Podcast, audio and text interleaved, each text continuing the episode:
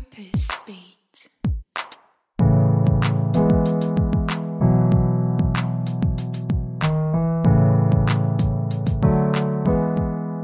Hallo, mein Name ist Lisa Kögler. Ich bin Purpose Coach und Managing Partner bei Womentor, einer Coaching- und Mentoring-Plattform für berufliche Weiterentwicklung. Und ich freue mich sehr, dir heute unsere Mentorin fürs Ohr, Frau Dr. Doris Ella Berndl, zum Thema Energie und Präventivmedizin vorstellen zu dürfen.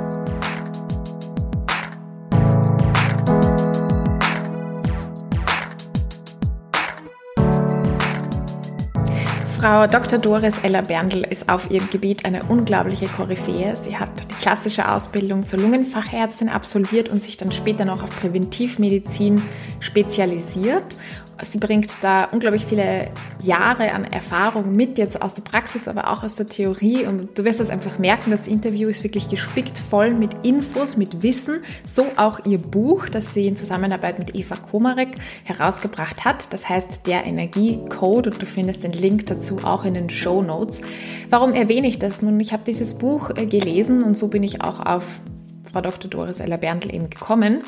Und es war für mich bis jetzt einfach das beste Buch oder ist es immer noch zum Thema Burnout-Prävention, auch darüber, wie wir denn Energie bekommen, also wo unser Körper diese Energie überhaupt herkriegt wie wichtig auch unser Lebensstil ist in der ganzen Thematik, dass wir uns eben nicht erschöpft und müde fühlen, sondern wirklich energiegeladen und gesund und darum geht es auch in diesem Interview. Also wir werden einerseits äh, behandeln so das Thema, wo kriegen wir denn überhaupt Energie her? Was sind das so diese drei Wege?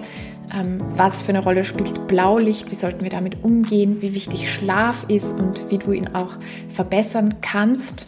Ähm, wir reden natürlich auch darüber, was denn der Energiecode ist, äh, auch darüber, was Kältetherapie ist, wofür es hilft, wofür es nützlich ist, wie es funktioniert, ähm, was du tun kannst, wenn du hohe entzündliche Werte hast, falls du schon mal so ein Blutbild gemacht hast und das rausgekommen ist, weil ähm, Doris sagt, das ist wirklich etwas, was man nicht übergehen sollte, sondern was man ernst nehmen sollte und auch warum, das besprechen wir auch. Also es sind ganz, ganz viele ganz praktische Tipps drinnen, die wirklich umsetzbar sind, die auch in einem normalen Arbeitsalltag integrierbar und umsetzbar sind. Und ähm, ich bin echt rausgegangen, auch mit so einem Gefühl, so wow, was für ein Wunder unser Körper eigentlich ist und auch wie krass, wie wir angepasst sind an unsere Breitengrade, die wir hier in Mitteleuropa vorfinden. An der Stelle möchte ich mich auch nochmal bedanken für die wunderbaren Fragen aus der Community. Also einerseits, was sind so die drei Essentials, um Energie zu gewinnen? Wie kann man gerade jetzt auch in dieser Zeit in der, im Winter eigentlich damit umgehen, ähm, dass man sich vielleicht schlapp oder energielos fühlt? Und alle Fragen werden indirekt oder auch direkt beantwortet. Also die waren ganz großartig. Danke an der Stelle. Bevor wir richtig reinstarten, gibt es noch zwei Infos. Und zwar, jetzt ist die letzte Anmeldemöglichkeit für den kostenlosen Kick-Off zur Expedition Y. Du wirst dort andere X2-Teilnehmerinnen kennenlernen. Wir starten rein in die erste Übung. Du lernst mich natürlich kennen und es gibt alle, alle Infos zur Expedition Y. Also wenn du dir schon mal gedacht hast, vielleicht mache ich da mit, dann ist das der richtige Moment, um das kennenzulernen. Am 7.2. ist der Kick-Off. Und seit wenigen Tagen haben wir online ähm, die Infos zu unserem Event. Am 31. Mai veranstalten wir ein großes Event. Es wird hybrid werden, live als auch online. Ähm, es wird richtig, richtig cool werden, inspirierend, ermutigend und das Oberthema sozusagen ist ähm, Collaboration over Competition. Wir haben bei Momento das Gefühl, einfach es betrifft einerseits uns selbst, aber wir haben auch das Gefühl, dass das so ein bisschen ein Vibe eigentlich ist, dass man nicht mehr gegeneinander unbedingt kämpfen möchte. Egal ob jetzt im Einzelnen im Unternehmen mit den Kolleginnen oder auch auf einer größeren Ebene, wir als Organisation gegen andere Organisationen, sondern dass es vielmehr ein Füreinander und ein Miteinander ist. Und das, genau dieses Feld wollen wir explorieren, was das auf globaler Ebene bedeutet, was es auf betriebswirtschaftlicher Ebene bedeutet, was es auf individueller Ebene bedeutet. Wir werden hochkarätige Speakerinnen einladen, wir werden Workshops haben, ein großartiges Rahmenprogramm, auch mit KünstlerInnen und äh, auch mit ganz viel Interaktion in der Community bei den Teilnehmenden, die dort sind. Also du kannst dich jetzt auf die Warteliste setzen. Auch diesen Link gebe ich dir noch in den Shownotes dazu und alle Infos findest du ohnehin auf unserer Webpage www.womentor.at. ganz viel Spaß mit dieser Episode.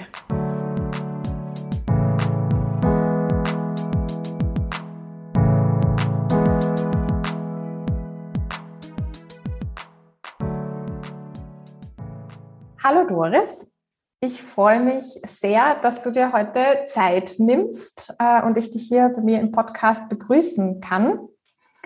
Ich beschäftige mich schon länger mit dem Thema Energie und Stressvermeidung eigentlich auch und wie damit umgehen. Und dann habe ich das Buch Der Energiecode in die Hände bekommen, was mir zu dem Thema tatsächlich am besten gefallen hat. Also ich fand das bisher äh, bei weitem das beste Buch. Deswegen freue ich mich sehr, dich jetzt da zu haben und dass du uns da mehr erzählen kannst zu dem Thema. Ähm, zuvor vielleicht noch zu deinem Hintergrund. Warum beschäftigst du dich überhaupt damit und aus welcher Perspektive ist das auch geschrieben? Ja, hallo Lisa, vielen Dank für die Einladung. Ich freue mich sehr, dass ich heute äh, da bei dir äh, sprechen kann. Und ähm, ja, auch danke fürs Lob. Und das Buch war mir auch wirklich ein Anliegen. Ich bin jetzt äh, seit dem Jahr 2000, kann man sagen, auf dem Weg der Präventivmedizin. Ähm, ich habe eine ganz klassische medizinische Ausbildung und wenn man äh, als Ärztin im Spital arbeitet, dann kommt man irgendwann zu dem Punkt, dass man denkt, ja, die kurative Medizin hat ihre Vorteile, aber in vielen Bereichen wäre es wirklich gut, wenn man viel, viel früher anfangen würde. Und das hat meinen Blick auf die Prävention gelenkt. Und dann habe ich versucht, ähm, Ausbildungen zu bekommen, die mir da weiterhelfen. Und die waren alle sehr fokussiert auf Ernährung und Bewegung. Ernährung, Bewegung, Ernährung, Bewegung. Und also die erste Erweiterung war dann, ähm, die Hormone dazu zu nehmen. Also die Hormone sind in der, bei der österreichischen Ärzteschaft sehr aufgeteilt. Ja, also die weiblichen Hormone machen die Gynäkologen und Gynäkologinnen, äh, die männlichen die Urologinnen und Urologen und die Schilddrüsenhormone machen die Internisten. Also es gibt jetzt niemand, der die Hormone gemeinsam betrachtet und die Stresshormone, die werden dann nur von den Endokrinologen dann ähm, also die werden dann befragt, wenn es wirklich irgendwelche ganz äh, ausgerissenen Fragestellungen gibt, aber nicht jetzt so im Zusammenhang mit, dem, mit alltäglichen Problemen. Und ich habe auch gesehen, dass man da hierzulande bin ich da nicht sehr viel weitergekommen. Da musste ich ins Nachbarland, nach Deutschland und habe dort also Fortbildungen gemacht und habe dann letztendlich auch äh, das einzige Studium gemacht, das es zum Thema Präventivmedizin in Europa gibt. Und das war für mich so ein bisschen die kambrische Explosion, ja, meine persönliche kambrische Explosion, weil du musst dir vorstellen, das sind lauter Kolleginnen und Kollegen gekommen aus ganz unterschiedlichen Fachgebieten. Ja, also die Bedingung war, man musste schon arbeiten und das war ein sogenanntes Postdoc-Studium. Äh, und jetzt saßen Internisten, Chirurgen, Zahnärzte, äh, wir haben sogar einen Plastiker dabei gehabt und also ganz unterschiedliche Fachrichtungen. Und die haben alle einen Wunsch gehabt, Präventivmedizin zu machen. Und das war unglaublich bereichernd und mhm. weit über den Lehrstoff hinausgehend haben wir da äh, wirklich tollste Dinge für uns entdeckt und auch diskutiert. Und ähm, ich habe jetzt vielleicht zum Unterschied meiner Kollegen als Präventivmedizinerin kein äh, lokales Netzwerk, sondern ich habe ein europäisches Netzwerk, zum Teil ein internationales Netzwerk, weil wir waren natürlich auch aus allen Herrenländern.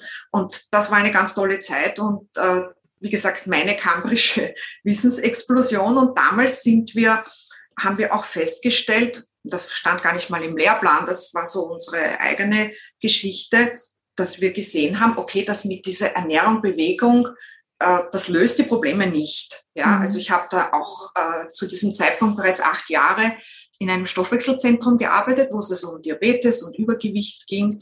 Und wir haben uns sehr bemüht, ähm, Ernährungspläne und äh, Ernährungsveränderung und Bewegungsprogramme, Krafttraining, Ausdauertraining. Aber wir sind überall nur bis zu einem gewissen Punkt gekommen und mhm. dann, äh, es war nicht sehr nachhaltig.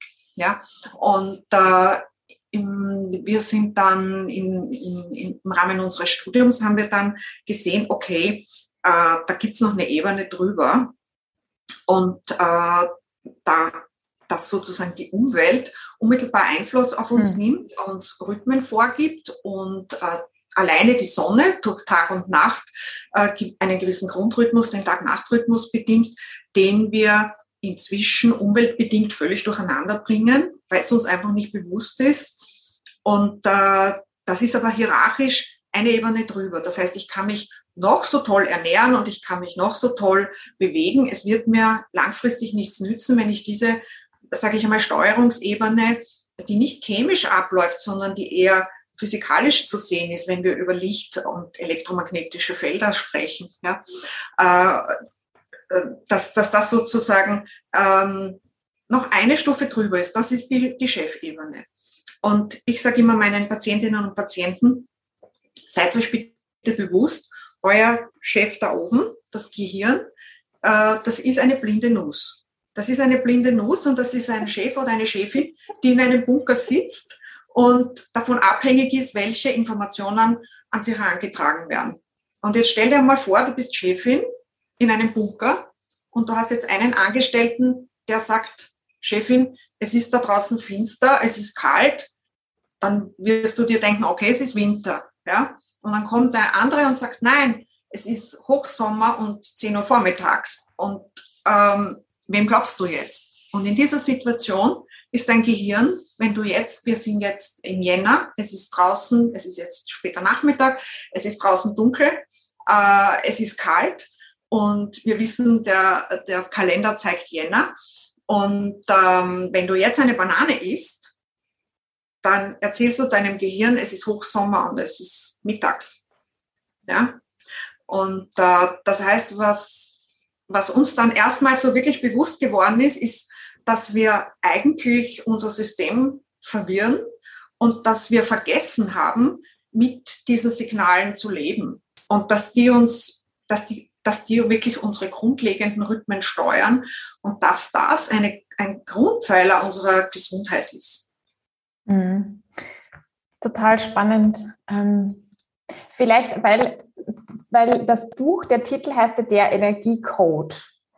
Was würdest du denn sagen, was ist der Energiecode? Ist es genau das, was du gesagt hast? Ähm, es geht jetzt nicht nur um Bewegung und Ernährung, so die klassischen Ansätze, um präventivmedizinisch tätig zu sein, sondern es geht auch um die Umwelt, also, das, also die, die Master Clock, die in uns drinnen ist und dann erkennen, oder diese Rhythmen auch, nach denen wir gepolt sind, oder was, wie würdest du sagen, was ist denn der Energiecode?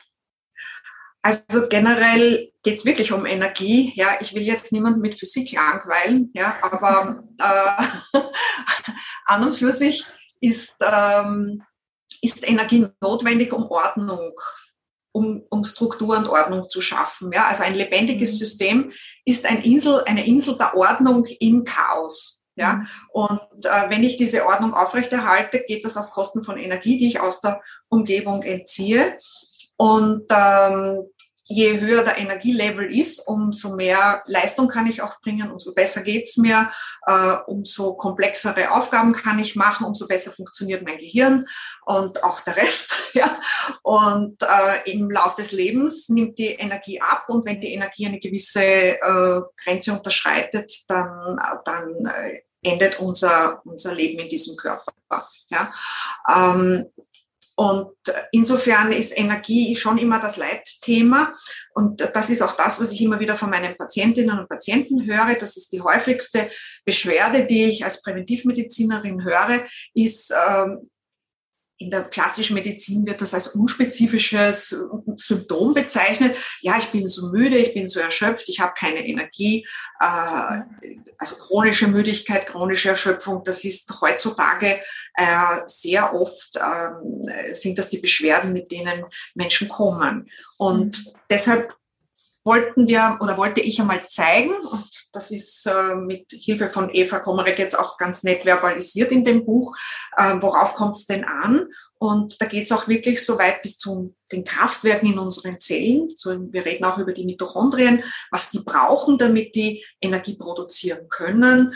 Ähm, also das heißt, es geht wirklich in dem ganzen Buch äh, um, wie komme ich, wie bekomme ich die Energie von außen, wie kann ich sie umsetzen, wie arbeiten meine Kraftwerke in der Zelle damit und ähm, wie ändert sich das erstens einmal im Laufe des Tages, im Laufe der Nacht, aber auch saisonal. Also wir sind in mhm. Wien hier am 48. Breitegrad.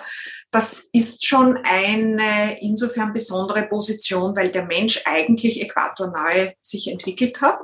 Mhm. Und die meisten Vorgänge im Körper jetzt mal auf eine äh, entsprechend starke Sonneneinstrahlung und auf einen Zwölf-Stunden-Tag und eine Zwölf-Stunden-Nacht ursprünglich mal ausgerichtet war. Äh, wir sind aber als, wir könnten mal noch zu den Affen, ja, auch wenn, wenn man es nicht gern hört. Also der nackte Affe hat, ist sehr anpassungsfähig und hat ähm, auch gelernt, sich an bei den derzeitigen Klimaverhältnissen an einen 48. Breitegrad anzupassen. Und ähm, das hat natürlich jetzt ein paar Besonderheiten, weil wir äh, von Oktober bis Februar, also das gilt jetzt hier für Wien, äh, 150 Meter Seehöhe, 48. Breitegrad, keine UVB-Strahlung haben, keine relevante. Ja, also zumindest keine, die wir jetzt mit dem Hintergrund Energie nutzen könnten. Äh, das heißt, es fällt uns eine Energiequelle weg, auch eigentlich im Außen, weil natürlich äh, die Pflanzen äh, das Wachstum einstellen und in eine Vegetationsruhe gehen. Das ist uns heute nicht mehr so dringlich bewusst, weil wir mhm. in den Supermarkt einkaufen gehen können. Ja, aber wenn man jetzt die Supermärkte nicht hätte und jetzt mal schauen würde, was bekomme ich denn da draußen eigentlich zum Essen, dann ist die pflanzliche Nahrung momentan mal nicht verfügbar. Ja, mhm. Äh, das, und die pflanzliche Nahrung ist so ein bisschen der Basiscode. Ja, mhm. es ist ein, ein Grundcode der Energie. Und wenn Pflanzen gefressen werden, dann werden daraus Eiweißkomplexe aufgebaut. Das heißt, aus einer einfachen Energie wird ähm, etwas Komplexeres gemacht und das dient als Energiespeicher. Das heißt, wenn ich Eiweiß esse, habe ich mehr Energie, als wenn ich eine pflanzliche Ernährung habe. Ja? Also von, von der Energiewährung her ist, ist sozusagen Eiweiß höherwertig, als wenn ich eine pflanzliche ein pflanzliches Eiweiß ist weniger als ein Fischeiweiß zum Beispiel. Ja. Mhm. Äh, und das Besondere im Winter ist, dass wir äh, weniger Nahrungsquellen haben und äh, wenn dann auch nur auf die höherwertigen zugreifen konnten, weil die Pflanzen jetzt Vegetationsruhe haben, so dass der Winter prinzipiell einmal immer eine eher karge Zeit war, ähm, also quasi auch ein automatisches Low Carb, ja, weil es keine Carbs gewachsen sind. Und wir haben statt Licht als Hauptsignal die Kälte. Das ist, klingt für viele nicht sehr angenehm, aber die Kälte hat schon auch große, große Vorteile. Also ich bin auch eine große Verfechterin der Kältetherapie. Ja, ähm, mache jetzt bereits die achte Saison Eisbaden war heute auch im Müllwasser. Ähm, und Kälte kann man oder muss man fast nutzen, wenn man viel Energie im Winter haben will, weil mhm. eben die mhm. Sonne nicht zur Verfügung steht. Mhm. Okay. Ich wollte gerade fragen, wie du das in deinen Alltag dann einbaust. Also was ich nochmal zusammenfassend jetzt so mitgenommen habe, ist einerseits, dass wir tatsächlich Energie über das Licht aufnehmen ich kann mich auch erinnern, ich habe das im Buch gelesen und ich wusste das nicht. Ich kenne das nur von den Pflanzen, dass sie Photosynthese mhm. betreiben, aber dass wir als Menschen tatsächlich einfach nur über die Strahlung des Sonnenlichts Energie gewinnen, das, das kann man so sagen, oder? Ja, also es ist nicht unsere einzige Quelle. Ja. ja also äh, Steve Hawking hat das auch schon sehr schön gesagt. Er hat gesagt, als Mensch, um als Mensch leben zu können, braucht es eigentlich drei Energiequellen. Aber letztendlich mhm. hängen zwei davon von der Sonne ab, weil auch Pflanzen wachsen nicht ohne Sonne.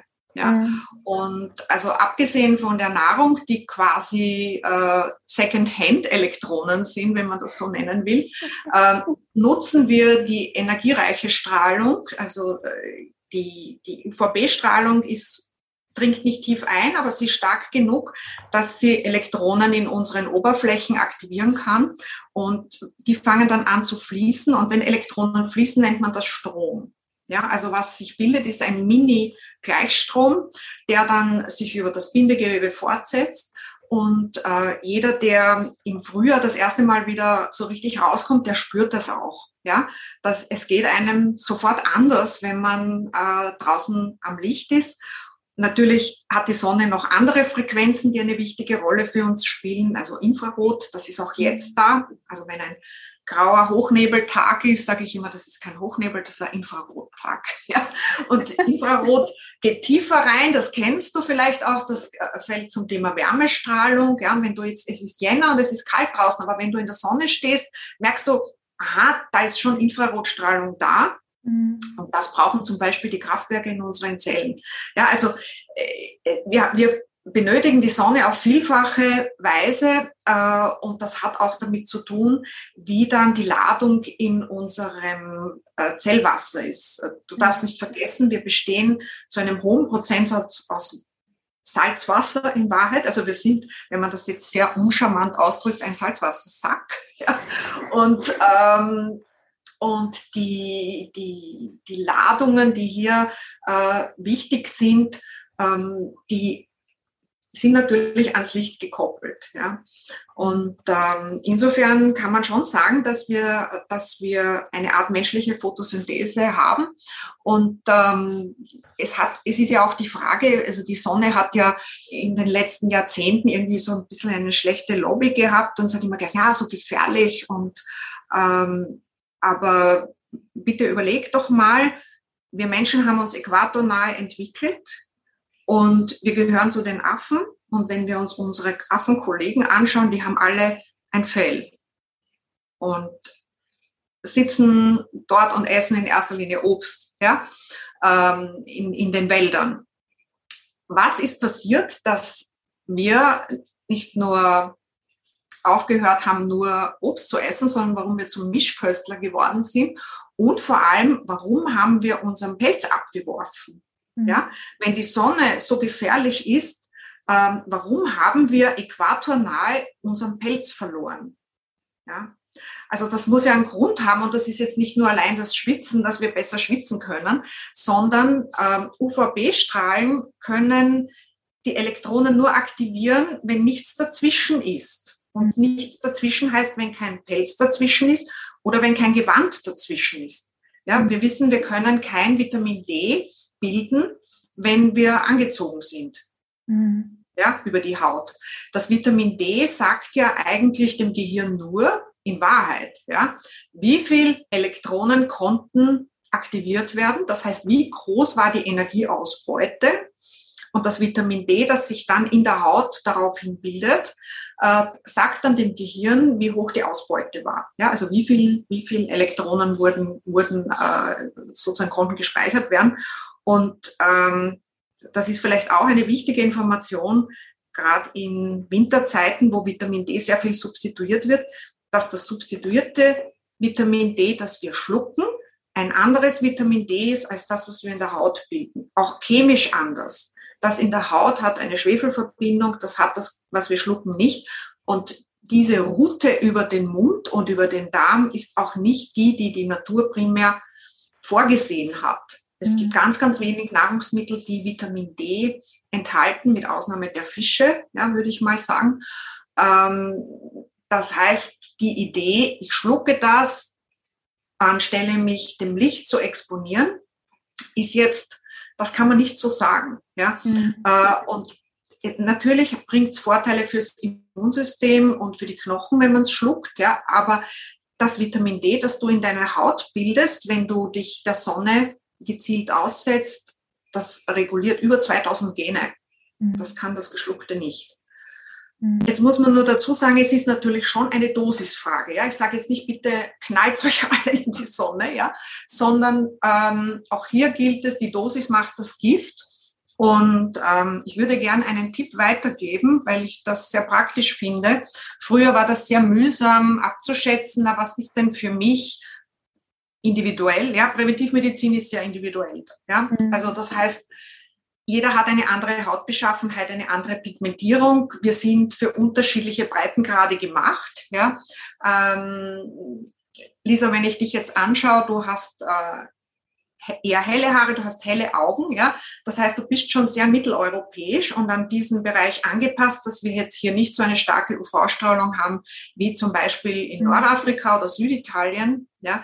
Also das heißt, äh, du brauchst jetzt weniger Zeit ähm, im zum Beispiel im April, Mai draußen, als wenn jetzt jemand, ähm, der aus südlicheren Gegenden kommt, nach Wien zieht. Ja, der hat eine dunklere Haut, hat vielleicht dunkle Haare, dunkle Augen. Für den ist die Sonneneinstrahlung hier fast schon zu schwach. Das heißt, er wird viel länger draußen sein äh, als du. Ja, umgekehrt, wenn jemand noch heller ist mit Sommersprossen und so weiter, braucht er kürzere Zeiten. Äh, und es hängt natürlich davon ab, wie ist die Sonneneinstrahlung, wie ist der UV-Index. Das klingt alles sehr, sehr kompliziert, sich das irgendwie zurechtzumachen, was dann zu welcher Uhrzeit, zu welcher mhm. Jahreszeit passt. Und da gibt es jetzt eine wunderbare Hilfestellung. Und zwar heißt das die Minder App, ja, also Deminder geschrieben, die Minder App, äh, die kann man sich kostenfrei herunterladen. Ähm, wurde von Professor Hollig zur Verfügung gestellt. Das ist ein Endokrinologe in Amerika, der sich sehr viel mit Vitamin D beschäftigt hat. Und diese App funktioniert weltweit. Das heißt, man muss nur einmal eingeben, eine Standortbestimmung, wo man sich befindet. Dann der Hauttyp wird abgefragt, die Körperoberfläche, also wie groß, wie schwer, dann daraus wird die Körperoberfläche errechnet. Und dann sagt dir diese App auch im Offline-Modus immer, wie lang du zu der Zeit draußen sein kannst und sollst, um Vitamin D aufzubauen, um Energie zu gewinnen. Und aber so, dass du deiner Haut nicht schadest. Ja, also das zeigt dir genau die perfekte Dosis. Mhm. Und es kann sinnvoll sein, zum Beispiel jetzt im Frühjahr um die Mittagszeit zum Mittag knackig eine Viertelhalbe Stunde draußen zu sein, und du hast eine viel höhere Ausbeute, als wenn du um drei, vier Uhr nachmittags stundenlang spazieren gehst, wo du vielleicht angezogen bist und äh, nur das Gesicht zur Verfügung steht. Das ist eine kleine Fläche. Du hast natürlich eine größere Ausbeute sowohl an Energie als auch an Vitamin D, wenn du eine möglichst große Oberfläche hast. Ja? Mhm. Also ich sag nackig, 20 Minuten ist vielleicht viel ähm, sinnvoller als stundenlanges Gehen. Ja. ja. Und wie gesagt, das Gesicht ist nicht die bevorzugte, äh, das bevorzugte Solarpendel. Ja. Wir sind wie ein Solarpendel. Das kann man schon so mhm. vergleichen. Ja. Wie geht man denn jetzt damit um im Winter? Ähm, ich habe auch im Vorfeld in unserer Community nachgefragt, ob es eben Fragen gibt. Und Selina zum Beispiel fragt auch, ja, ähm, gerade jetzt im Winter ist so eine Zeit, wo sie auch merkt, sie hat weniger Energie, ist eher erschöpft oder müde, ist ein bisschen in dieser Winterruhe irgendwie. Es ist schwieriger, da hochzukommen, sich zu motivieren. Jetzt nicht im Sinne von depressive Verstimmung, sondern es ist einfach generell ein bisschen anstrengender alles. Ähm, und das mit dem Licht ist ja jetzt auch schwieriger in der Jahreszeit, wenn nicht so viel da ist oder wenn nicht so viel rauskommt, beziehungsweise wenn man rausgeht, ich packe mich an mit Haube und Handschuhen und Jacke, weil es kalt ist. Was kann man denn da machen, um die Energietanks gerade in der Jahreszeit aufzufüllen? Also Selina hat natürlich richtig gespürt, dass der Winter eigentlich so ein bisschen eine regenerative Zeit ist. Ja? Und das ist eben das Besondere, das Besondere unserer, unserer Saisonalität hier äh, im 48. Breitegrad, dass wir mehr oder minder im Sommer mal einen Kredit aufnehmen. Da haben wir viel längere Tage, als das zum Beispiel äquatorial wäre. Und im Winter haben wir dafür kürzere Tage. Das heißt, wir zahlen jetzt eine Schuld zurück, die wir im Sommer eingehen. Und eigentlich ist es wirklich so die Phase, wo auch früher ähm, äh, durch die langen Nächte also mehr geschlafen wurde, äh, wo es auch weniger künstliches Licht gab, so dass man automatisch natürlich mehr äh, schlafen wollte. Und äh, es war auch so der gesellschaftliche Druck vielleicht noch nicht so stark wie heute, dass immer alles gleich funktionieren muss. Und tatsächlich haben wir, und ich habe gesagt, da, wir als Menschen sind sehr anpassungsfähig und wir haben in unserer Genetik eine Genetik für den Winterschlaf. Ja, also das heißt, äh, das merkt man auch noch jede Nacht. Die Nacht ist so ein Mini-Winter ja, äh, und wo wir Körpertemperatur absenken, wo der Puls langsamer wird, wo wir äh, Energie sparen. Ja, also das heißt, jetzt ist erstens mal die Zeit des Energiesparens, weil wir von außen nicht so viel Energie bekommen. Ähm, das bedeutet auch, man sollte jetzt vom Körper keine Höchstleistungen fordern. Ja, also wenn man gewohnt ist, Sport zu machen, dann äh, ist jetzt die Zeit für regeneratives Training, für mehr Ausrasten, äh, für mehr Schlafen äh, und für Energiesparen äh, die Zeit, währenddessen der Sommer dann die aktivere Zeit ist, wo wir auch wieder Energie von außen äh, besser zuführen können. Wenn man muss rechnen, also wenn die UVB-Strahlung ist, ist sozusagen die energiereichste Strahlung, die wir, die wir zu, um die, die Elektronen zu aktivieren, äh, nutzen können. Das ist jetzt nicht möglich. Das fällt weg. Das heißt, wir haben jetzt nur mehr die Nahrung. Da müssen wir deshalb auf energiereichere Nahrung zugreifen und wir greifen auch auf unsere Reserven zu. Ich sprich Fettreserven. Das heißt, eigentlich artgerechte Haltung wäre so, Gewichtshöchststand ist im Herbst, da legt man sozusagen auch ein bisschen Fettreserven an. Also darum beruhige ich meine Patientinnen immer, die abnehmen wollen, sage ich im Herbst bitte jetzt nicht, ja, weil das ist normal, dass man da ein bisschen zulegt. Da hat man den Gewichtshöchststand, um im Winter Reserven zu haben, auf die man zugreifen kann. Das heißt, jetzt ist auch die Zeit, nicht nur ist es eine Low-Carb-Zeit. Es ist auch eine Zeit, wo man intermittierendes Fasten gut machen kann, ja, und wo es äh, quasi normal ist, dass der Körper auf die Fettreserven zugreift. Und wenn du Kältetherapie machst, dann äh, greift der Körper noch stärker zu, weil er Wärme produziert aus deinen Fettreserven das, was uns jetzt auch dämpft, ist, dass wir auch gewisse Hormone nicht äh, in derselben Höhe aufbauen können wie im Sommer. Dazu gehören so Hormone, nicht nur die Geschlechtshormone, sondern dazu gehören auch Serotonin und Dopamin. Ähm, ich sage vielleicht mal ein paar Worte zu Serotonin. Serotonin gilt so als das Glückshormon, aber äh, es, hat, es ist ein bisschen komplexer ja, und es hat vielfältige Aufgaben. Wenn Serotonin sehr niedrig ist, dann äh, ist man nicht so motiviert, man, ähm, man schläft vielleicht auch ein bisschen schlechter, man wacht immer um dieselbe Zeit auf, ja, meistens so drei, zwischen drei und vier, äh, tut sich dann vielleicht schwer mit dem Einschlafen. Ähm, viele haben, sind auch ähm, viel schmerzempfindlicher dadurch. Das heißt, es zwickt und zwackt dann überall. Es tut einem dies und das weh. Äh, manche bekommen auch Kopfschmerzen und sehr viele bekommen einen gesteigerten Süßappetit, vor allem am Nachmittag und am Abend.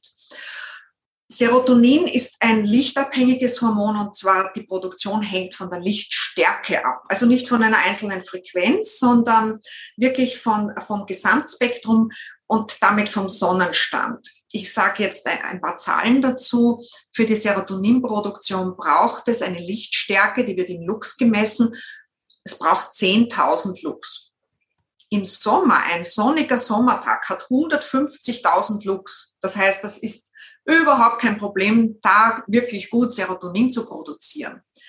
Ein Wintertag, so wie wir es jetzt im Jänner haben, ein trüber Wintertag hat 1500. Ja, also keine Chance, Serotonin zu produzieren. Ähm, und wenn es jetzt nicht schneit, wenn es jetzt schneit, ist es besser, weil wenn dann die Sonne rauskommt, das reflektiert, dann ist die Lichtstärke höher. Aber besonders schlimm in Wien, Hochnebel, ja, wir sind an der Donau, ja, und dann kann sich schon ziehen im Jänner und im Februar, wenn wir immer nur trübe Tage haben. Ja, dann wird der Serotoninmangel eklatant. Was kann man da tun? Das erste, was man mal tun kann, ist Kältetherapie, weil Kältetherapie äh, Serotonin und auch Dopamin, das, das komme ich dann gleich, sehr stark boostert. Ähm, man kann mit Tageslichttherapie in der Früh tricksen, aber bitte nur in der Früh, weil sonst bringt man wieder alles durcheinander. Äh, die Voraussetzung ist, dass solche Tageslichttherapielampen eine Lichtstärke von 10.000 Lux haben. Ja, also keine Wellnessleuchten mit 3000 Lux, sondern das muss wirklich diese 10.000 mhm. Lux erfüllen, damit es eine Wirkung hat. Und dann kann man noch mit gewissen Aminosäuren, äh, 5-Hydroxytryptophan ist das, ähm, in Kombination mit B-Vitaminen noch ein bisschen unterstützen. Aber äh, ich sage immer so, Nature is always the best, ja, ist mein Motto. Und ähm, also die natürliche Serotoninproduktion ist einfach schauen, dass man äh, vielleicht aus dem Nebel rauskommt, dorthin, wo es ein bisschen heller jetzt insofern ist, dass es gesch vielleicht geschneit hat auf einer größeren Höhe und dass die Sonne scheint und Kältetherapie. Also ich kann immer wieder nur sagen, das effizienteste, ich bin ein ich bin kein Freak, ich bin ein sehr effizienter Mensch. Wenn ich äh, zweimal in der Woche hier in Wien ins Mühlwasser gehe, als, also dieser Nebenarm von der alten Donau da in, in der Lobau, dann ist das nicht, weil ich, also wie gesagt, weil ich verrückt bin, äh, sondern weil ich kostenlos damit alles nütze, was die Natur im Winter zur Verfügung stellt. Ja, wir können dann gern über Kältetherapie noch sprechen, weil es braucht natürlich einige Voraussetzungen, dass das funktioniert. Mhm. Aber es ist sehr lohnend. Ja, ich weiß schon, was jetzt in euren Köpfen vorgeht. Ich habe mir auch gedacht, wie ich äh, angefangen habe, da sterbe ich. Ja, also, ich habe schon oft äh, gehört, dass es gut ist, aber ich konnte mich noch nie durchringen. Also ja, vielleicht auch so ein paar, wie überwindet man sich da oder was? Ja, also wie überwindet man sich? Ich kann da jetzt mal sagen, wir haben damals eben äh, unser Grüppchen da aus dem Studium, wir haben begonnen, in unseren Heimatländern einmal mit der Kältetherapie zu beginnen, weil es braucht eine sogenannte Adaptierungsphase. Das heißt, man muss einmal eine Phase durchlaufen, die ich als unangenehm bezeichnen würde, um sich quasi die, das zu erwerben, dass dann äh, die, die, das Fettgewebe äh, enthält dann besonders viele Mitochondrien. Mitochondrien sind Kraftwerke der Zelle. Und diese Mitochondrien bekommen dann eine Besonderheit, die produzieren dann nicht das Energiesignal ATP, was ihr vielleicht noch aus eurem Biologieunterricht kennt, ja, sondern die produzieren dann Wärme und praktischerweise aus deinem Fettgewebe. Ja, also das heißt, es schmilzt dein Fettgewebe zusammen, um Wärme zu produzieren, wenn du Kälte, Kälte exponiert bist und dann zittert man auch nicht mehr. Ja, das ist die sogenannte zitterfreie Thermogenese und Thermogenese ist ein anderes Wort für Wärmebildung. Und das muss man sich erwerben und das dauert, also bei mir hat es so circa sechs Wochen gedauert. Das hängt davon ab, wie viel Fettgewebe man hat. Ja.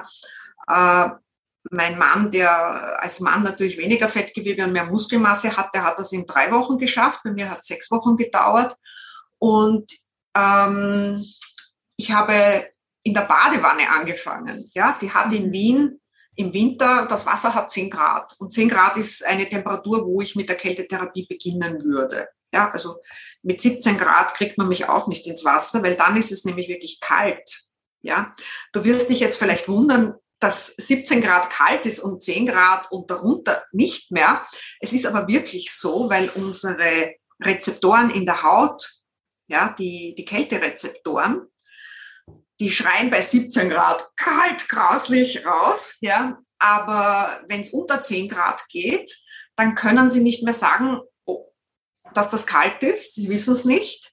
Und sie sind, es macht eher so ein Gefühl, wie wenn man sich mit einer Rheumasalbe einschmiert, es brennt. Ja. Mhm. Also das heißt, man hat eher ein brennendes Gefühl.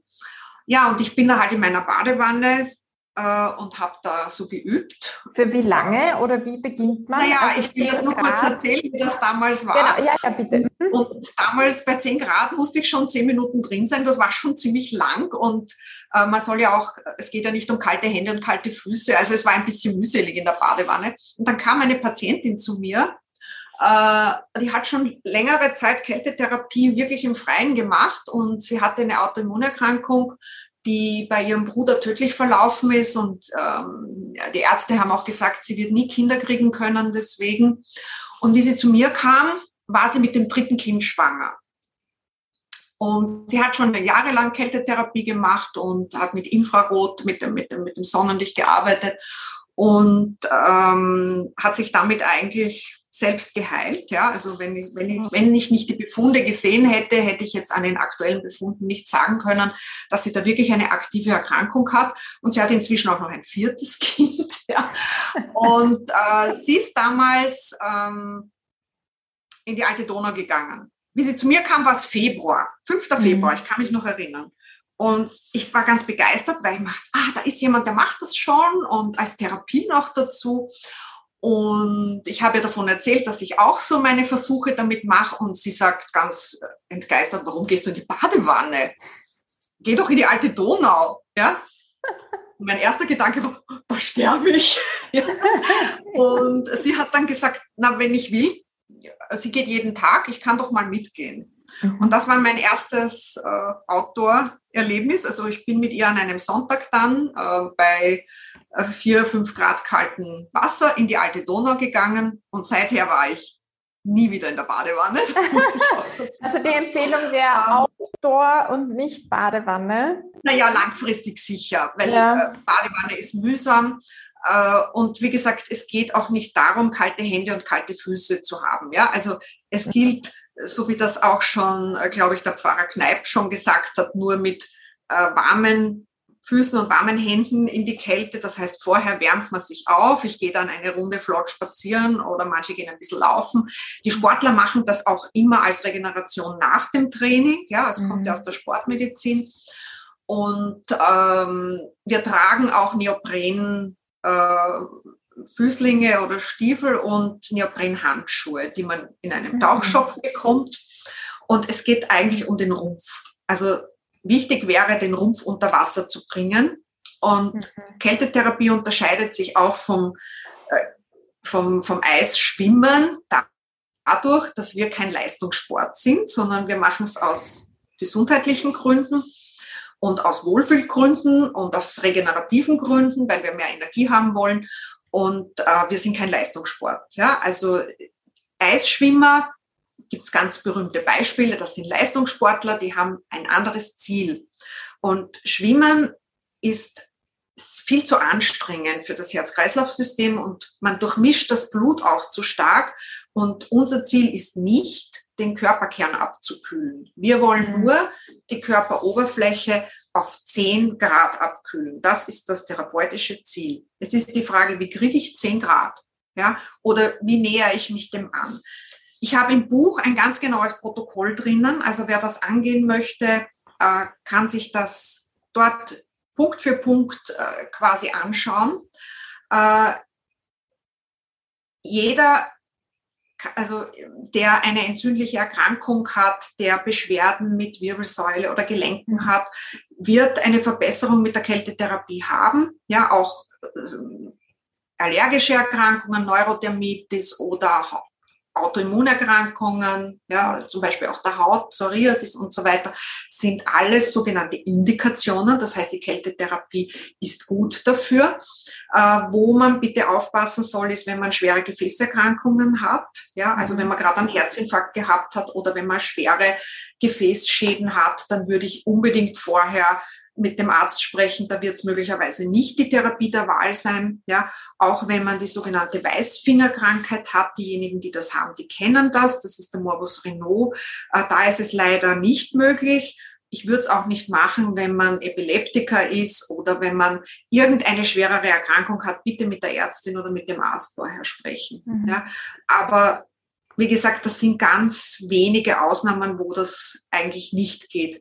Typ 2 Diabetes, wenn nicht, wenn, wenn er nicht insulinpflichtig ist, ja, verbessern sich die Leute, weil sie natürlich dann abnehmen durch die Kältetherapie und eine Gewichtsreduktion meistens äh, den Blutdruck und auch die Stoffwechseleinstellung verbessert. Also das ist, wäre wieder eher ein Pro. Wenn jemand insulinpflichtig ist, dann bitte nicht, weil es könnte dann eine Unterzuckerung drohen. Das passiert nur bei jemandem, der Insulin spritzt oder äh, Blutzucker absenkende Mittel nimmt, die eine Unterzuckerung auslösen können. Diejenigen, die diese Medikamente nehmen, wissen das. Also da würde ich auch äh, abraten. Ja? Aber ansonsten gibt es mehr Pros und äh, die Kältetherapie also verringert Entzündungen. Das ist einmal super, weil äh, die, die, chronische Entzündung ist der größte Feind der Primitivmedizinerinnen und Mediziner. Ja? Also jede Entzündung kostet dir 25 Prozent deiner Gesamtenergie. Ja? Wow. Und wenn ich im Blut sehe, dass da so eine Minimalentzündung schwelt, ja, wo die kurative Medizin sagt, na, das ist eh kein Problem, das ist gesund, ja, da sind wir sehr, sehr äh, kritisch. Ja? Das heißt, wir geben erster Ruhe, bis die Entzündungswerte wirklich unten sind und hören nicht auf zu suchen, wo könnte das herkommen. Manchmal ist es ein winziger Herd an einem Zahn, manchmal ist es ein, ein impaktierter Weisheitszahn, manchmal ist es eine Nebenhöhlengeschichte. Ja. Äh, also solche Entzündungen versuchen wir zu sanieren, äh, weil das kostet einfach viel Energie. Ja. Aktivierung des Immunsystems kostet viel Energie. Und das Immunsystem äh, ist energieaufwendig, äh, genauso wie das, Ge das Gehirn hat immer Priorität, das wird immer bedient, Tag und Nacht. Ja? Und äh, Bewegung kostet auch viel Energie. Darum haben wir uns früher auch niemals aus Jux und Dollerei bewegt, sondern immer nur ganz gezielt. Ja. Das ist uns noch ein bisschen geblieben, darum äh, sind wir so gerne Couch Potatoes. Ja. Sport machen in dem Sinn, das ähm, war eine, ein, ein, Luxus an Energieverschleuderung, äh, sage ich einmal. Ja. Das muss man sich leisten können. Ja. Früher mhm. haben wir uns bewegt, um Nahrung zu finden, wir haben uns bewegt, um zu Partnern zu kommen, aber wir hätten uns nicht ähm, einfach so bewegt. Ja. Ähm, vielleicht um Eigentlich haben wir ja. dann jetzt, so wie wir leben, doch einen recht hohen Energieaufwand, oder? Weil wir sehr hohe äh, geistige, also komplexe Tätigkeiten da machen oder Aufgaben zu erledigen haben und unser Gehirn braucht viel Energie und wir es gibt ja auch so diesen Lebensstil, ja, viel Bewegung einfach, dass das wichtig ist, dass das gesund ist und dass die Leute eigentlich versuchen, sich viel zu bewegen. Ähm, also leben wir da irgendwo auch einen ungesunden Lebensstil und meinen, er sei gesund? Also ähm, Bewegung, ich sage jetzt nichts gegen Bewegung. Bewegung ist sehr gut und wichtig. Es ist nur die Frage, wo und wie. Mhm. Ja, also das heißt, wenn du mich jetzt fragst, ist Laufen im Fitnesscenter unter Blaulichtbelastung am Abend gesund, würde ich sagen, nein. Ja. Mhm. Wenn du sagst, ist es Bewegung draußen gesund, dann sage ich, es kommt auf dein Energieniveau an. Ja, wenn du ein gutes, hohes Energieniveau hast, dann kannst du so ziemlich alles aufführen, ja, was du willst. Ja. Ähm, wobei ich muss sagen, ich bin zwar selber mal einen Marathon oder eigentlich mehrere gelaufen, aber gesund sind die nicht. Das ist schon eine Distanz. Da gehst ja. du, da sind deine Mitochondrien nachher komplett leer. Ja, also äh, und wenn man das öfter im Jahr tut, dann geht das auf die Stammzellen. Also das ist definitiv nicht gesund, aber der, das Training wäre gesund. Ja, äh, also Bewegung ist schon was Wichtiges und was Gutes, aber sie kostet Energie. Das muss einem nur bewusst sein. Und wenn ich jetzt draußen mich bewege, dann nehme ich ja auch Energie auf. Und äh, die Kälte hilft mir jetzt vielleicht auch energieeffizient zu sein. Ähm, das ist eine andere Situation, als wenn ich indoor äh, im Keller am Radl sitze zum ja. Beispiel. Ja, also ja. Das kommt immer darauf an, in welchem Kontext. Und wenn ich jetzt am Burnout schramme, dann schicke ich die Leute spazieren in den Wald. Dann ist ja. zum Beispiel Laufen viel zu energieraubend. Ja, Viele glauben dann noch, damit sie sich irgendwie spüren und besser fühlen, sie müssen jetzt noch laufen. Das kostet sie meistens dann die letzten Energiereserven und beschleunigt den Zusammenbruch. Ja? Mhm. Und äh, beim Training, wenn jemand ambitionierter Sportler ist, ja, dann sage ich auch immer, wir müssen immer schauen, dass auch die Regenerationsphasen nicht zu kurz kommen.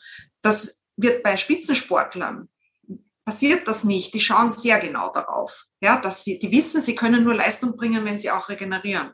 Bei Hobbysportlern, die machen oft den Fehler, dass sie denken, zweimal so viel ist doppelt so gut. Ja, mhm. und äh, planen kein zyklisches Training, sondern äh, immer mehr auf volle Bulle als äh, etwas Regeneratives zu machen, weil das wird als langweilig empfunden. Ja, also auf die Dosis schauen und wann kann ich mir welche Dosis leisten. Und das hängt von meinem Gesamtenergiehaushalt ab. Ja, ähm, das wird im Sommer vielleicht ein bisschen anders sein als im Winter. Also nicht immer 120 Prozent. Ja, ich erkläre es vielleicht an einem Beispiel. Also wenn wir, äh, wir haben ein, eine gewisse Energiemöglichkeit, ja, und das Gehirn kriegt immer. Ja, das arbeitet Tag und Nacht. Und ähm, im Schlaf laufen wir aber im Normalfall nicht herum. Ja, also das heißt, im Schlaf wird alles, was wir über Bewegung an Energie verlieren würden, ähm, ausgeschalten. Also das, äh, das, ist nicht, das ist kein Problem. Und deshalb hat die Natur auch die energiereiche Arbeit des Immunsystems in die Nacht verlegt. Mhm. Ja, also wir haben quasi ein Sharing, ja, also das untertags laufen wir draußen herum dann werden wir mal flachgelegt, dass wir Ruhe geben in der Nacht ja, und, und äh, uns nicht bewegen oder wenig bewegen. Und dann arbeitet das Immunsystem, weil beides gemeinsam geht sich nicht aus. Und wenn du jetzt einen Infekt bekommst, ja, dann gibt dein Gehirn ähm, Botenstoffe ab, die erzeugen ein sogenanntes Sickness-Feeling. Das muss ich dir nicht erklären, das kennst du. Wenn einem da sowas anfliegt, dann ist man müde, dann fühlt man sich total geschlaucht, wie man in Wien sagt, und man will nur mehr eines, man will ins Bett und schlafen. Und das sollte man auch bitte tun, ja, weil nur dann, wenn man Ruhe gibt, hat das Immunsystem, das dann auch tagsüber arbeiten muss, genug Energie, um das auch zu tun.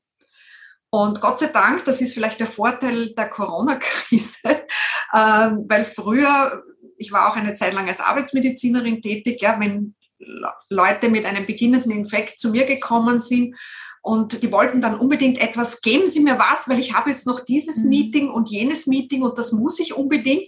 Und ich habe gesagt, nein, das ist erstens einmal für Sie selber kontraproduktiv. Ja, gehen Sie bitte nach Hause, legen Sie sich ins Bett und schlafen Sie, was Sie können. Ja, aber wenn Sie jetzt noch ins Meeting gehen, Ihr Immunsystem kann nicht gescheit arbeiten, es dauert alles viel länger, man verschleppt alles und zweitens einmal stecken Sie alle rundherum an.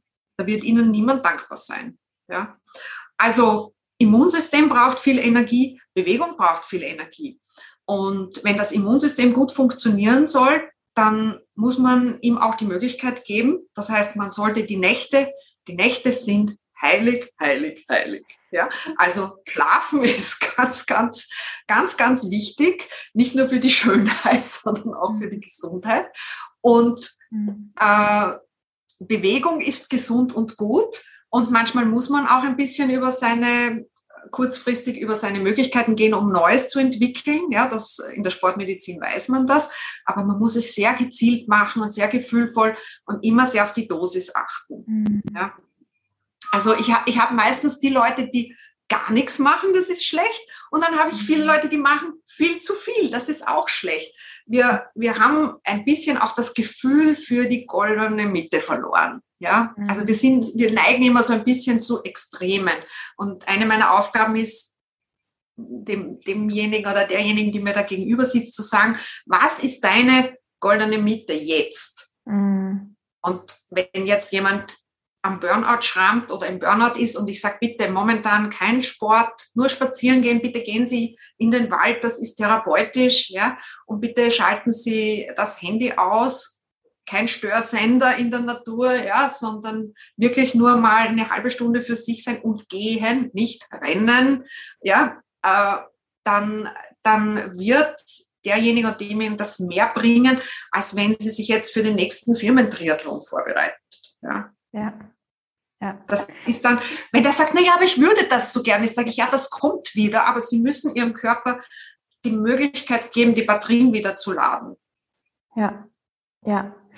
Welche Rolle spielt denn da Stress? Weil, also ich kann mir vorstellen, dass da auch einen Zusammenhang gibt, jetzt auch mit den Entzündungswerten oder auch Immunsystem. Das funktioniert ja nicht so gut, weil wir gestresst sind. Und was ich immer wieder höre, ich weiß nicht, ob es stimmt, dass 95 Prozent aller unserer Krankheiten eigentlich äh, auf Stress zurückzuführen sind und dass wir alle zu sehr gestresst sind. Wie, inwieweit wirkt sich denn das auf unser Energielevel auf, aus und auf die ganzen Prozesse? Also zum Thema Stress habe ich auch ein eigenes Buch übrigens geschrieben, das heißt Goodbye Stress. Und äh, das habe ich zusammen mit einem lieben Freund, äh, Professor Erich Roth, äh, geschrieben, der so ein heimlicher Glücksforscher ist. Er ist zwar Wissenschaftler und war dann emeritiert und äh, hat gesagt, Doris, schreiben wir ein Buch über den Stress. Und ich schreibe über das Glück und du schreibst über den Stress. So, so war das. Und ähm, wir haben, uns war damals wichtig äh, zu zeigen, dass Stress jetzt prinzipiell nicht unbedingt nur was Schlechtes ist. Mhm. Ja? Also wir Menschen sind erstens einmal evolutionsbedingt einmal keine Baseln. Ja? Das heißt, wir halten schon einiges aus und wir mussten das auch. Und jeder von uns, der jetzt äh, hier äh, ist, der ist eigentlich eine Erfolgsstory, weil unsere Vorfahren, die haben das alle geschafft, ähm, trotz der, und ich glaube, die haben andere Stressoren gehabt, als wir kennen. Mhm. Ja, die waren teilweise wirklich ähm, sehr häufig auch in Lebensgefahr. Äh, und jeder von uns ist schon mal eine Erfolgsstory. Das heißt, wir haben, wir blicken auf eine Kette bis zur genetischen Eva und zum genetischen Adam zurück, die ununterbrochen ist. Das heißt, äh, unsere Vorfahren haben es immer noch geschafft, die Fackel an die nächste Generation weiterzugeben. Und natürlich hat uns das auch ähm, gestählt und wir sind eigentlich sehr gut ausgerüstet, prinzipiell einmal. Ja? Ähm, jetzt ist es in der Natur eigentlich so vorgesehen, es kommt ein Stressor, ich sage jetzt mal der berühmte Säbelzahntiger, der immer bemüht wird, ähm, biegt ums Eck und ich komme dann plötzlich auf den Baum rauf, auf den ich sonst nie raufgekommen wäre. Äh, das ist auch notwendig, weil wenn ich es nicht schaffe, dann ist das schon das Ende der Geschichte gewesen. Ähm, wenn ich es schaffe und der hat sich dann verzogen, ähm, konnten die Stresshormone aber wieder absinken und es konnten regenerative Hormone äh, dafür sorgen, dass wir uns dies, von dieser Belastung auch wieder erholen. Ja? Im, Im Moment des Stresses fahrt der Körper alle Ressourcen auf. Das heißt, er erhöht, er wirft alles auf den Markt, was er hat. Ja? Er erhöht den Blutdruck, ähm, die Muskulatur wird Kampf- und Fluchtbereit gemacht. Äh, wir äh, haben eine ganz interessante äh, Wahrnehmung, ja, also wenn man in Gefahr gerät, dann sieht man das alles in Zeitlupe, man reagiert ganz anders. Also wir sind alles, das Beste von uns wird hervorgekehrt, um diese Situation ähm, zu bereinigen. Aber nachher gibt es eine Regeneration, Reparaturprozess. Ja, also wie ein Pendel, das in eine Richtung schwingt, der Aktivierung, gibt es auch den Gegenschwung in die Regeneration. Ja, äh, und so ist der Stress nicht bedenklich für uns. Bedenklich wird er erst, wenn die Reize so knapp hintereinander kommen, dass die Regenerationszeiten ausfallen. Ja, also wenn wir in einer permanent Aktivierung sind. Und jetzt ist es aber so, dass ähm, das Gehirn oft sehr gleichwertig einstuft, was, was es als Stressor sieht. Ja, die meisten von uns glauben, Stress ist, na ja, wenn ich jetzt Stress in der Partnerschaft habe oder Stress im Büro habe oder wenn ich Mobbing habe, das ist Stress. Ja, für den Körper ist aber zum Beispiel eine kleine chronische Entzündung auch Stress. Ja, äh, das, das ist auch ein permanenter Stressor. Ja, also das heißt, die, die, die, die Stressoren sind vielfältig und die Reaktionsmöglichkeit ist eine, ein, eine Straße, ja, mit, mit mhm. hunderten Zuflüssen sozusagen. Ja. Mhm. Ähm, und ich glaube, viele Stressoren sind uns nicht bewusst, weil wir nicht wissen, was die machen. Ja. Also ich habe angesprochen, Blaulicht, ja, ist ein, eine, ein Stressor, der vielen nicht bewusst ist. Mhm. Ja. Äh, und Warum? Weil die Frequenz, die wir als blau wahrnehmen, von der Natur als Signal genutzt wird. Ja, also die Frequenz blau ist in der Früh bei Sonnenaufgang in ganz geringer Form vorhanden, steigt dann an und hat zu Mittag ihr Maximum. Im Sommer natürlich doppelt so hoch als wie im Winter.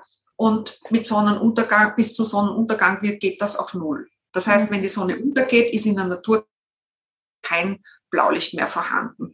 Und das ist aufgelegt, dass das als Signal dient. Das heißt, das ist eines der Hauptsignale, um den Tag-Nacht-Rhythmus äh, in Ordnung zu halten. Das heißt, unserem, äh, unserem Chef im Bunker, unserer Chefin im Bunker, da oben im Gehirn äh, zu sagen, was ist da draußen los? Ist da draußen Tag oder Nacht? Und äh, das Blaulicht ähm, hat sich dafür sehr, also diese Frequenz des Blaulichts hat sich dafür sehr geeignet. Und ähm, das war, hat auch Jahrmillionen funktioniert. Seit unserer Entwicklung hat das immer geklappt. Ja? Die Sonne ist auf und unter gegangen und ebenso war das mit, mit, dem, mit, den, mit der Frequenz des Blaulichts. Äh, in der Nacht war dann nichts vorhanden.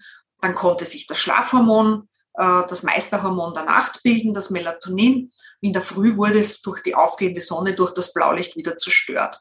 Mhm. Äh, und das ging auch mit dem Feuer gut. Feuer hat diese Frequenz nicht drinnen. Das ging auch gut mit der Kerze, mit der Glühbirne, mit der Halogenlampe. So, und dann haben wir LEDs, Energiesparlampen entwickelt und die haben jetzt einen ganz erkläglichen Blauanteil. Ja? und es fehlt ihnen etwas. Sie haben kein Infrarot mehr. Die Glühbirne, die strahlt noch Wärme ab. Ja, die hat Infrarot. Also das Spektrum der Glühbirne ist für abends hervorragend geeignet. Ja, mhm. aber halt, da haben wir gesagt, ja, das ist nicht ökonomisch. Ähm, wir sparen Energie, wir nehmen das weg. Ohne zu wissen, was man damit eigentlich anrichtet. Ja, mhm. und jetzt haben wir äh, überall LEDs und egal, ob die soft oder nicht soft sind, ja, sie haben einen erkläglichen Blauanteil.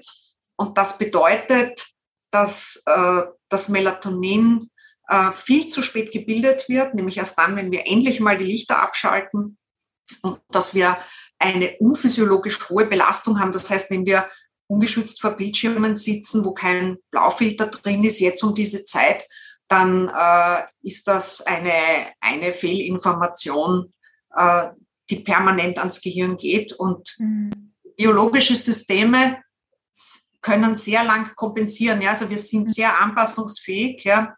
Das heißt, man kann jetzt nicht erwarten, wenn man das jetzt einmal eine Zeit lang macht, eine Nacht macht äh, oder einen, einen Tag und eine Nacht macht, dass man dann sofort was sieht, was das tut.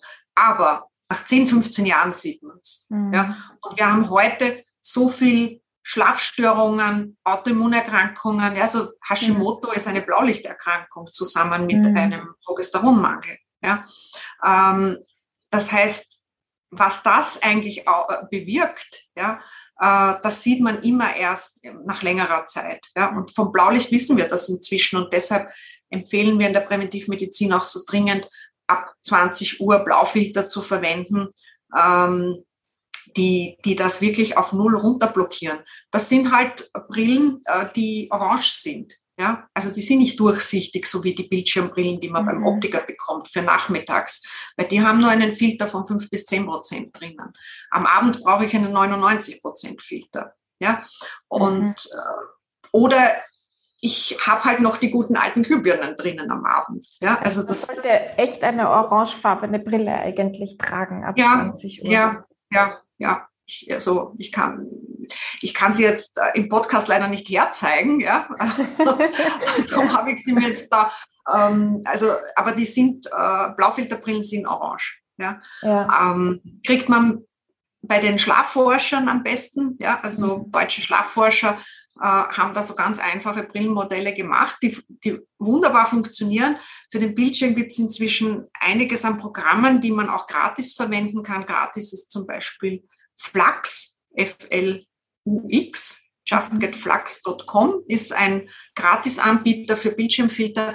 Aber es ist ja vielleicht nicht nur der Bildschirm am Laptop oder am Handy, sondern wir haben auch LEDs in den Lampenfassungen und wir haben Fernseher. Für die Fernseher gibt es immer noch kein Filter.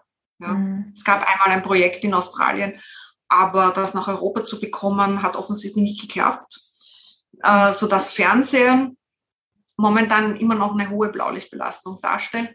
Und wie gesagt, äh, Licht kommt mit Lichtgeschwindigkeit und das Signal wirkt auch. Da geht es jetzt nicht darum, ob ich stundenlang äh, da irgendwo reinschaue, sondern das reicht, wenn mich, äh, wenn mich das Licht erreicht. Ich sage ein, ein Beispiel.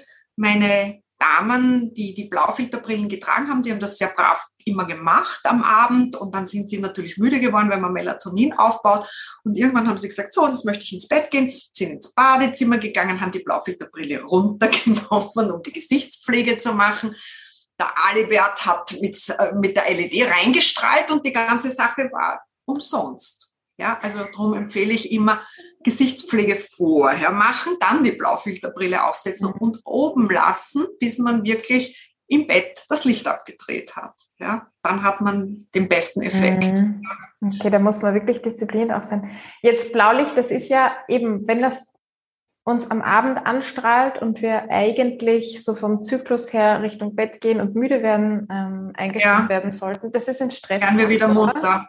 Genau. Ja, wenn, ist ein Stressfaktor. Ja, ja, Kann, man, kann man sagen oder ist es zu zugespitzt, ähm, dass wir nur während Regenerationsphasen Energie gewinnen können? Also können wir nur dann Energie gewinnen, wenn wir wirklich so in einem Modus sind, wo wir ja in unserem Zyklus, in unserem Rhythmus leben und halt gerade auch nicht gestresst sind oder? Also in der Nacht gewinnen wir keine Energie. Ja? Mhm. Die Nacht ist eine mhm. Regenerationszeit und eine Reparaturzeit. Mhm. Ja? Also wenn kein Licht scheint, gibt es auch keine Energieaufnahme. In der Nacht sollte man auch nicht essen. Ja? Ähm, also essen sollte man nur, wenn es hell ist.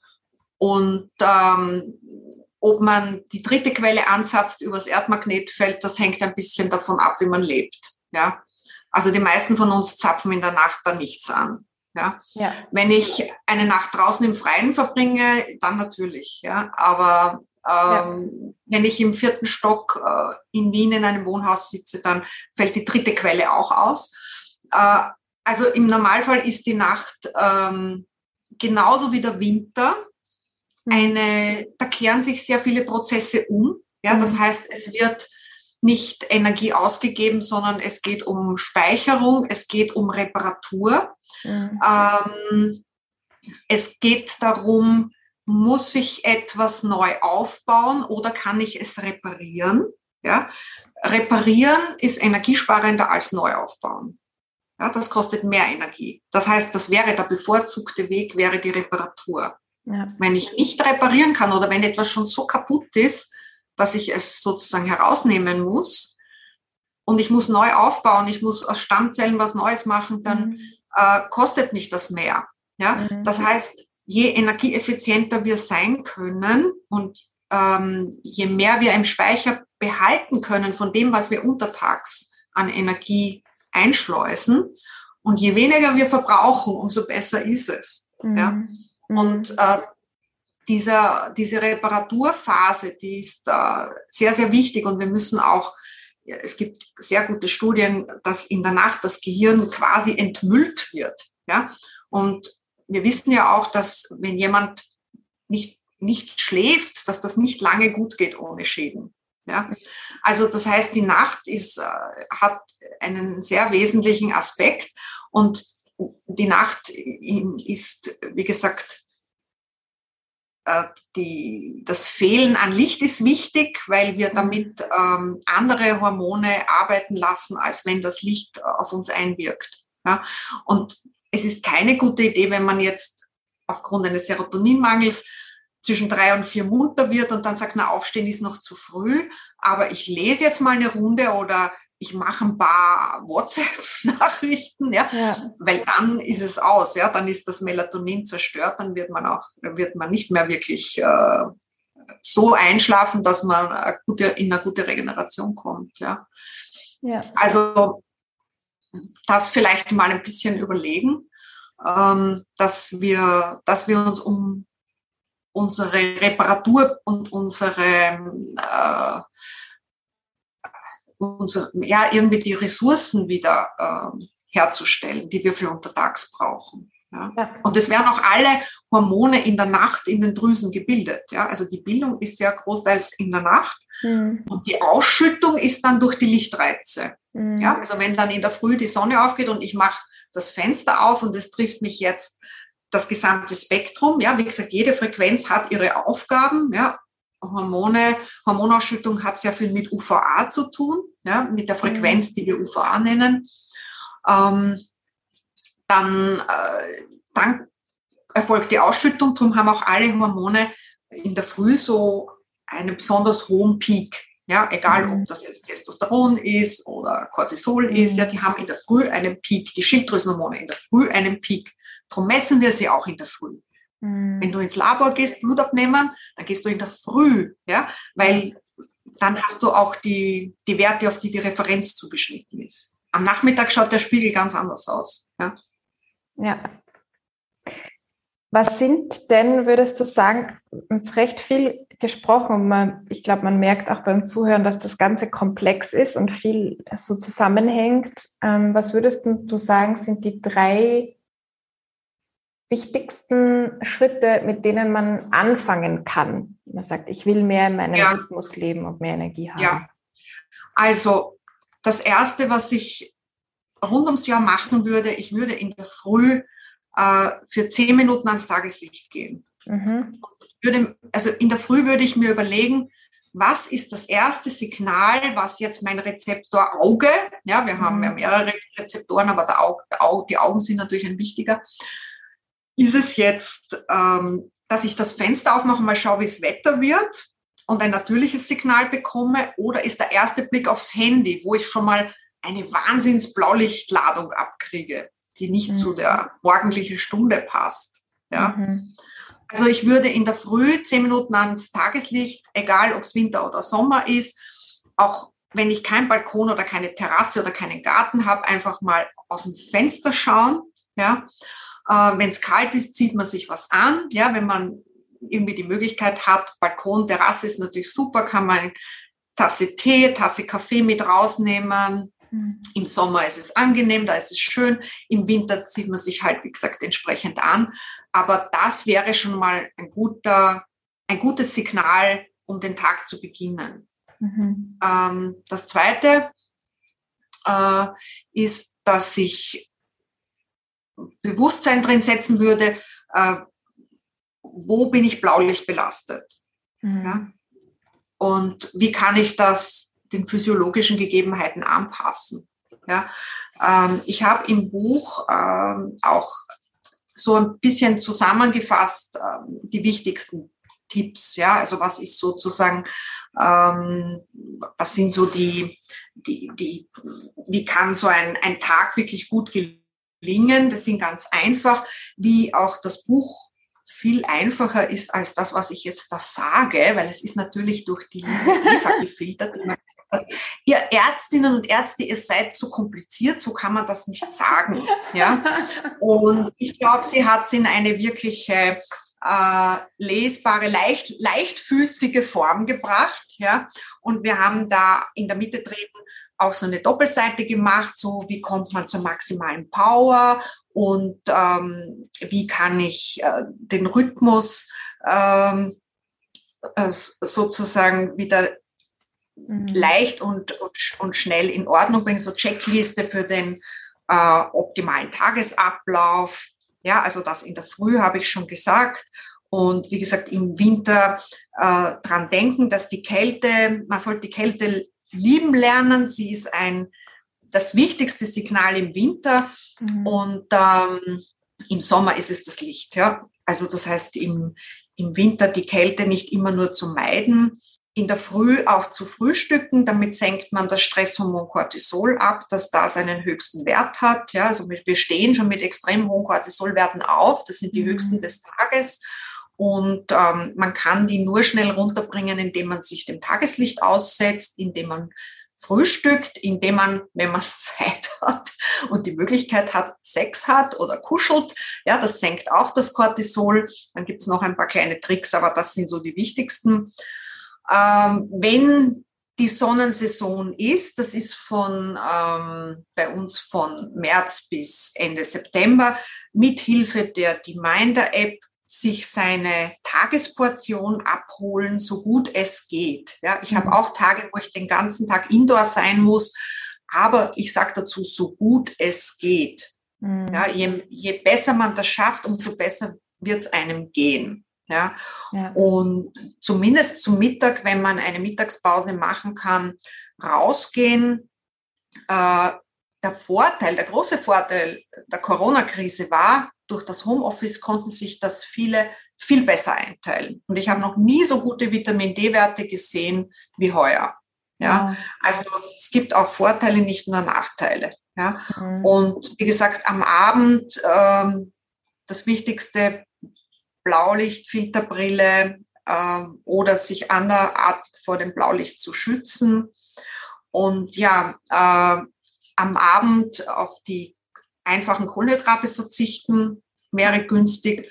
Und bitte daran denken, Alkohol am Abend zerstört die Regeneration dieser Nacht. Das ist wirklich so.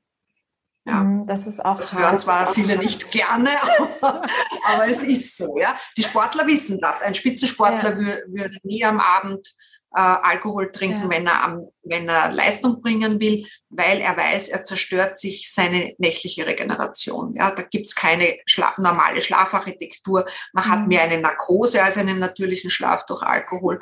Und da müsst, das muss nicht einmal sehr große Mengen sein. Ich weiß, das ist jetzt nicht sehr, äh, keine sehr gute Nachricht vielleicht für manche, aber es ist wirklich so. Ja, ja, das ist gut zu wissen. Ja, das sind so viele Tipps dabei und ich glaube wirklich so viel auch, wo, wo wir noch halt einfach unwissentlich sind und man macht das so, ja, weil man da es halt sind einfach oft so einfache Sachen. Mhm. Ja, es sind einfache Sachen und äh, natürlich kenne ich alle Argumente, warum was nicht geht. Ja, mhm. ähm, mein Gehirn speichert das auch sehr, sehr gut und schickt mir das dann auch im entsprechenden Augenblick. Nicht nur meine eigenen Argumente, sondern auch die meiner Patienten. Aber ich sage immer so, je mehr Stress du hast, umso konsequenter solltest du diese Dinge machen. In der Früh ans Licht, raus, ja, möglichst in den Wald, wenn es geht. Ja, also mhm. wenn du Möglichkeiten hast, in eine Grünoase zu kommen, geh in die Natur. Das mhm. entstresst sofort, ja, weil das ist unser natürliches Umfeld. Ja, wir haben, wir teilen sogar unser Immunsystem mit dem Immunsystem der Bäume. Die können interagieren. Ja, sehr, sehr spannend. Ähm, und unser Immunsystem ist auch immer so auf der Suche, was ist da draußen? Habe ich hier einen Match oder habe ich also treffe ich da auf irgendwas, was passt. Und wenn du in den Wald gehst, das, was die Bäume abgeben, das erkennt unser Immunsystem. Und das ist ein evolutionärer Match, ja, also ein mhm. Zusammenpassen. Mhm. Wenn du in der, wenn du in der Stadt unterwegs bist, dann kommt nichts, was hier passt, ja. Mhm. Und das Gehirn bleibt im Stressmodus. Ja. Mhm. Auch noch voll wichtig. Cool. Ja. Vielen, vielen Dank. Ich habe noch eine allerletzte Frage das ist ja eine Art Vision, also eine Vorstellung einfach. Ähm, vielleicht kannst du es da noch mit reinnehmen. Und zwar, es ist jetzt schon ein bisschen fortgeschrittener Abend. Ähm, stellen wir uns vor, wir beenden jetzt dann das Gespräch. Ich nehme an, du wirst dann ähm, die Tageslichtbrille, äh, also Blaulichtfilterbrille aufsetzen und noch den Abend genießen und dann legst du dich schlafen und du schlafst ganz erholsam, tief und fest. Und während des Schlafens passiert Wund ein Wunder. Und du kriegst es nicht mit, weil du ja schläfst. Und das Wunder ist, dass alle Menschen plötzlich einfach in ihrem Rhythmus leben, also in diesem Biorhythmus leben und all die Dinge umsetzen, ähm, die wir da jetzt genannt haben. Wenn du jetzt in, am Morgen aufwachst, am nächsten Tag, was wäre das Erste, woran du merkst, dass dieses Wunder passiert ist? Das ist eine sehr interessante Frage. also zuerst, bevor ich sie beantworte, also du brauchst dir um mich keine Sorgen machen, weil ich habe einen Blaulichtfilter am Computer und ich habe hier nur Glühbirnen und passieren mit meinem Melatonin. Äh, woran würde ich es merken? Das ist eine interessante Frage. Also ja, ich würde es dran merken, wenn ich auf meinen Balkon gehe, dass ich dort nicht, dass ich, und ich schaue in den Hof, dass mir von den anderen Balkonen ähm, die Leute vielleicht zuwinken würden. Das wäre eine total schöne Vorstellung, finde ich, dass ja, man das zusammen ist und da Gemeinschaft hat. Voll schön. Ja. Ja. Was fällt dir noch etwas ein, was, was du denkst, was wird sich dann verändern, auch in deiner Praxis? Ähm, es würde mir auffallen, dass äh, wir nicht so eine wahnsinnige Lichtverschmutzung hätten, mhm. weil die Leute vielleicht bewusster damit umgehen würden, wenn sie, ähm, ihnen das klar wäre. Mhm. Ähm, das heißt, man würde vielleicht in Wien in der Nacht wieder Sterne sehen. Mhm. Ja. Und nicht nur die Lichterketten vom, vom Nachbarbalkon. Das würde ich auch. Und es wäre vielleicht wieder mal finster in der Nacht. Ich glaube, wir sollten mit der Natur verbunden bleiben Mhm. Und äh, ich sehe, wie, wie gut es den Leuten tut, wenn sie mal eine Woche zum Beispiel so ganz basic Urlaub machen, also so Campingurlaub oder so. Die, sie kommen alle zurück, sagen sie, ich habe keine Schlafprobleme, mir geht's so gut. Mhm. Ähm, ja, also wenn man wieder mal den Connex hat mit dem Erdmagnetfeld und wenn man die natürlichen Lichtverhältnisse hat, ja, also ich meine jetzt wirklich einen Basic Campingurlaub, nicht einen, wo schon alles äh, total technisiert ist. Ja. Ja. Äh, es tut den Leuten gut, so kurzfristig äh, wieder mal so ein Reconnect to Nature zu machen. Ja. ja. Hm. Das wäre auch ein toller, ein, ein, ein tolles Angebot, Reconnect to Nature, wo man dann das alles ja. nutzen kann. Na, voll schön. Und ja, also ich finde ich find die Vorstellung, das Bild auch schön. Und ich möchte mich auch bedanken, dass du weil du hast viele Jahre, viel Zeit, viel Engagement investiert, dir das ganze Wissen anzuhäufen, das zu studieren, das danach zu denken, da auch nicht locker zu lassen, Antworten auf diese Fragen zu finden. Wie kriege ich meine Energie? Wie kann ich in meinem Biorhythmus leben? Und ähm, dass du das jetzt, das Wissen hast und in die Welt hinaus bringst. Also vielen Dank, dass du diese wertvolle Arbeit machst und dem nachgehst. Ja, danke. Das freut mich sehr, dass du das sagst, weil, also wie gesagt, ich bin ja jetzt schon in einem Alter, wo mir das Mentorship sehr am Herzen liegt und mhm. ich möchte das auch gerne weitergeben, weil jemand anderer sollte damit weiterarbeiten. Ja, irgendwann werde ich einen Schritt zurücktreten und äh, mhm. dann kann jemand anderer auf meine Schultern steigen und weiter tun. Also da ist auch ein sehr großes Gefühl der Dankbarkeit äh, und auch an die Vorarbeit dieser vielen Frauen und Männer, mhm.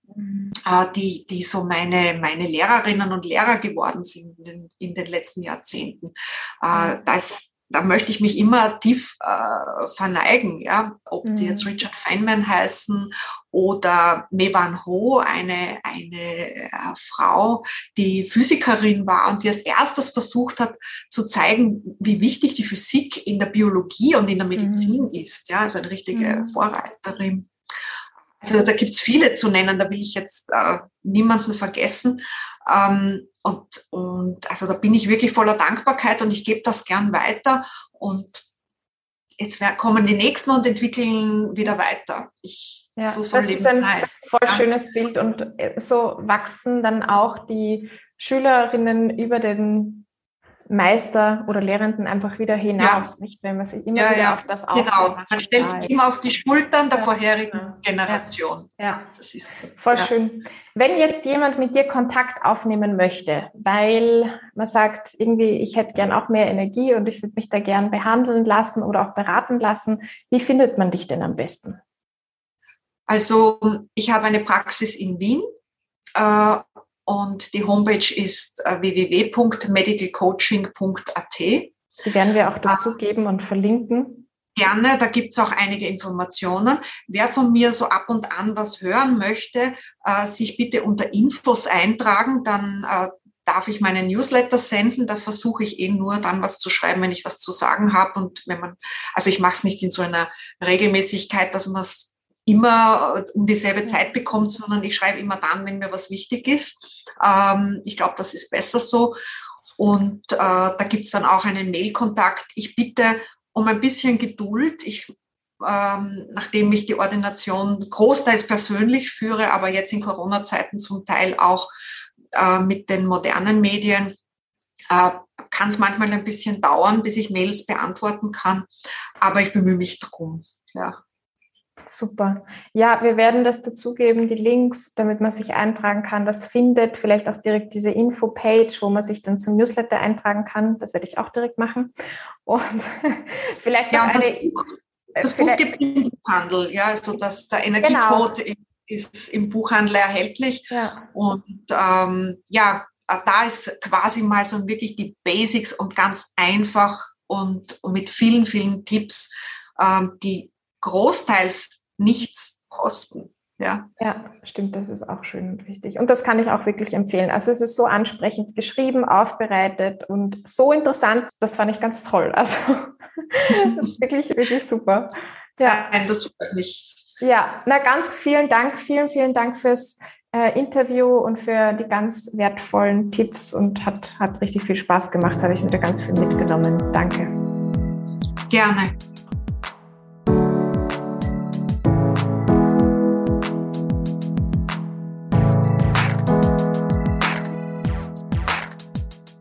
Ich hoffe, du konntest dir aus dieser Folge auch so viel an Wissen und an neuen Erkenntnissen mitnehmen und dass du die auch umsetzt für dich. Ich würde mich freuen, wenn du uns darüber berichtest, entweder in einem Kommentar auf Instagram oder auch auf LinkedIn oder indem du uns einfach eine Bewertung schreibst auf iTunes. Neuerdings ist es auch bei Spotify möglich, dass du Sterne vergibst. Da würden wir uns auch sehr freuen über dein Feedback. Das ist immer erwünscht und ich wünsche dir wunderbare zwei Wochen.